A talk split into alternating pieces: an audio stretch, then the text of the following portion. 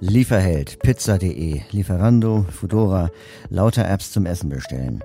Einige sind ganz gut zugänglich, wenn man Sprachausgabe oder Vergrößerung benutzt, andere sind fast gar nicht zu gebrauchen. Wir hatten in der Rungestraße neulich Lieferheld zu Gast. Die wollten wissen, ob ihre App barrierefrei ist, beziehungsweise was daran noch zu verbessern wäre.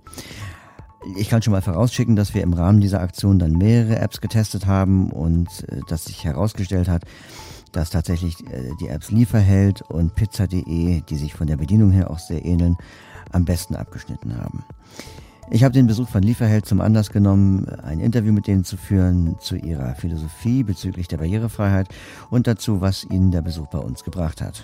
Also ich bin die Selina, ich bin fast 25 und ähm, arbeite bei Delivery Hero Germany, also ähm, bei Lieferheld bzw. pizza.de. Wir machen ja beides. Es gehört zusammen. Und ähm, Ruth äh, und ich sind beide im User Research tätig. Das bedeutet, wir gucken uns die Produkte an, wir testen unsere Produkte. Mit Produkte meinen wir ähm, unsere App, unsere mobile Webseite und auch die normale Webseite.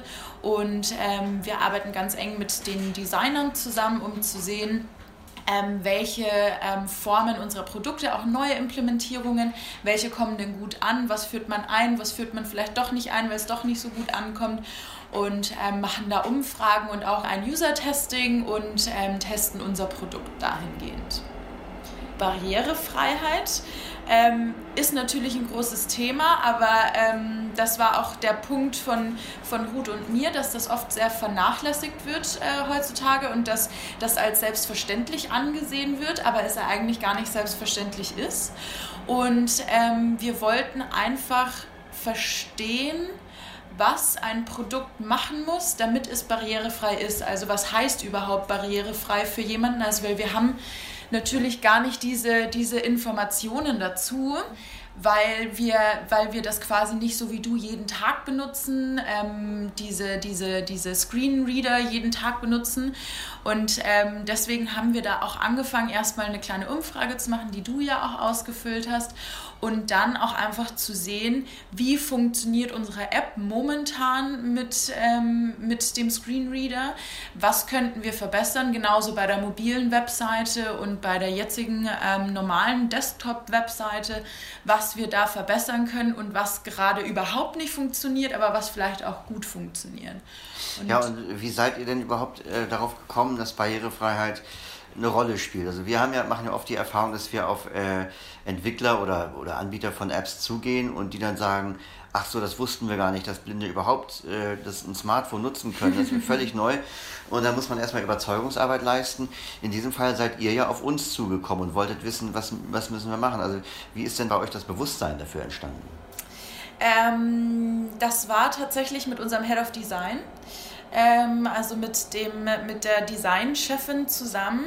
Ähm, ich glaube, es ging darum, dass, auch, ähm, dass, dass man auch einfach zwischendurch mal so einen Artikel gelesen hat und dass so, so ein bisschen ins Bewusstsein geraten ist und dann ähm, man sich überlegt hatte, hey, wie ist das denn eigentlich bei uns? Also da gab es so einen kleinen Trigger, der dann irgendwie dazu geführt hat, dass wir uns dafür dann doch äh, sehr eingesetzt haben und sehr dafür interessieren, dass wir sagen, okay, wie funktioniert das eigentlich? Weil wir, wir, wir haben nicht so, wir haben einfach diese Informationen nicht und da ist auch, ich glaube, es spielt auch so ein bisschen... Ähm, so ein bisschen Wissenslosigkeit auf unserer Seite mit, mit, mit rein, die wir irgendwie füllen wollen, um zu verstehen, was was macht unser Produkt aus oder was, was können wir besser machen. Aber der Trigger an sich, warum wir auf euch zugegangen sind, das war ein kleiner Trigger, der dazu geführt hat, dass es irgendwie Meetings gab und dann ähm, sich einfach wirklich mit der Zeit immer mehr rauskristallisiert hat, hey, das ist einfach ein wichtiges Thema. Hm. Zumal es ja unter Blinden sehr verbreitet ist, Essen zu bestellen. Ja, wir wollen natürlich auch jedem Essen liefern. ja, was habt ihr denn jetzt heute für einen Eindruck gewonnen? Gut, jetzt muss man dazu sagen, ihr habt ja noch nichts ausgewertet. Wir haben jetzt erstmal so einen Test gemacht. Ihr habt äh, euch Notizen gemacht und gefilmt. Äh, die, die, App, also jetzt war ja, ist ja auch im Großen und Ganzen zugänglich. Es gab aber so ein, zwei äh, vielleicht kleine Kinken und ihr wusstet ja auch noch nicht, wie, wie macht ein Blinder das überhaupt. Mhm. Also was habt ihr da für Erkenntnisse gewonnen? Also ich glaube, Ruth und ich sind sehr ähm, wie soll ich sagen, wir sind sehr ohne irgendein Wissen hier angekommen und waren einfach total offen. Also wir wussten ja auch überhaupt nicht, wie benutzt du deinen Laptop, wie benutzt du dein Handy. Also für uns war das erstmal schon auch einfach diese, diese Grundlagen zu sehen. Also einfach zu gucken, wie agiert man mit dem Produkt selbst. Hm. Ähm, und ich glaube, das ist jetzt erstmal, ähm, was ich auf jeden Fall mit, ich kann dir gar nicht sagen, was ich alles mitnehme, weil ich so viel mitnehme, ähm, wie du dein Handy benutzt, wie der Screenreader funktioniert. Ich wusste zum Beispiel vorher auch nicht, dass man wischen muss, um ähm, den Text vorgelesen zu bekommen. Ähm, das wusste ich zum Beispiel vorher auch gar nicht. Also das sind auch einfach so Kleinigkeiten von der Benutzung, die ich mitnehme. Ähm, konzentriert auf unser Produkt jetzt nehme ich auf jeden Fall mit, dass es dass es gut zugänglich ist, aber dass es einfach eben Punkte gibt, an denen man arbeiten muss. Wie zum Beispiel, dass du das, was du vorhin erwähnt hast, ähm, die, die Symbole, die ähm, hinter den Code natürlich auch noch hinterlegt werden. An sowas denkt man gar nicht, dass das hinterlegt werden muss. Und ich glaube, das die Beschriftung, so, ja. Ja, genau. Und das ist, ähm, und das ist, ähm, glaube ich, ein großer Punkt, den ich auf alle Fälle hingehend zu unserem Produkt mitnehme. Und ähm, das ähm, mit äh, diesem Hochwischen das ist natürlich auch, wenn du unten bist und dann nochmal hoch zur Auswahl möchtest, dass das natürlich sehr, sehr lange dauert und dass es da vielleicht auch eine andere Möglichkeit geben könnte, wie man, äh, wie man das benutzen kann. Mhm. Ja, jetzt können wir ja vielleicht nochmal für die Hörerinnen und Hörer die Umfrage die ist ja noch aktiv, ne? Genau. Können wir mal sagen, wie man die Umfrage erreicht?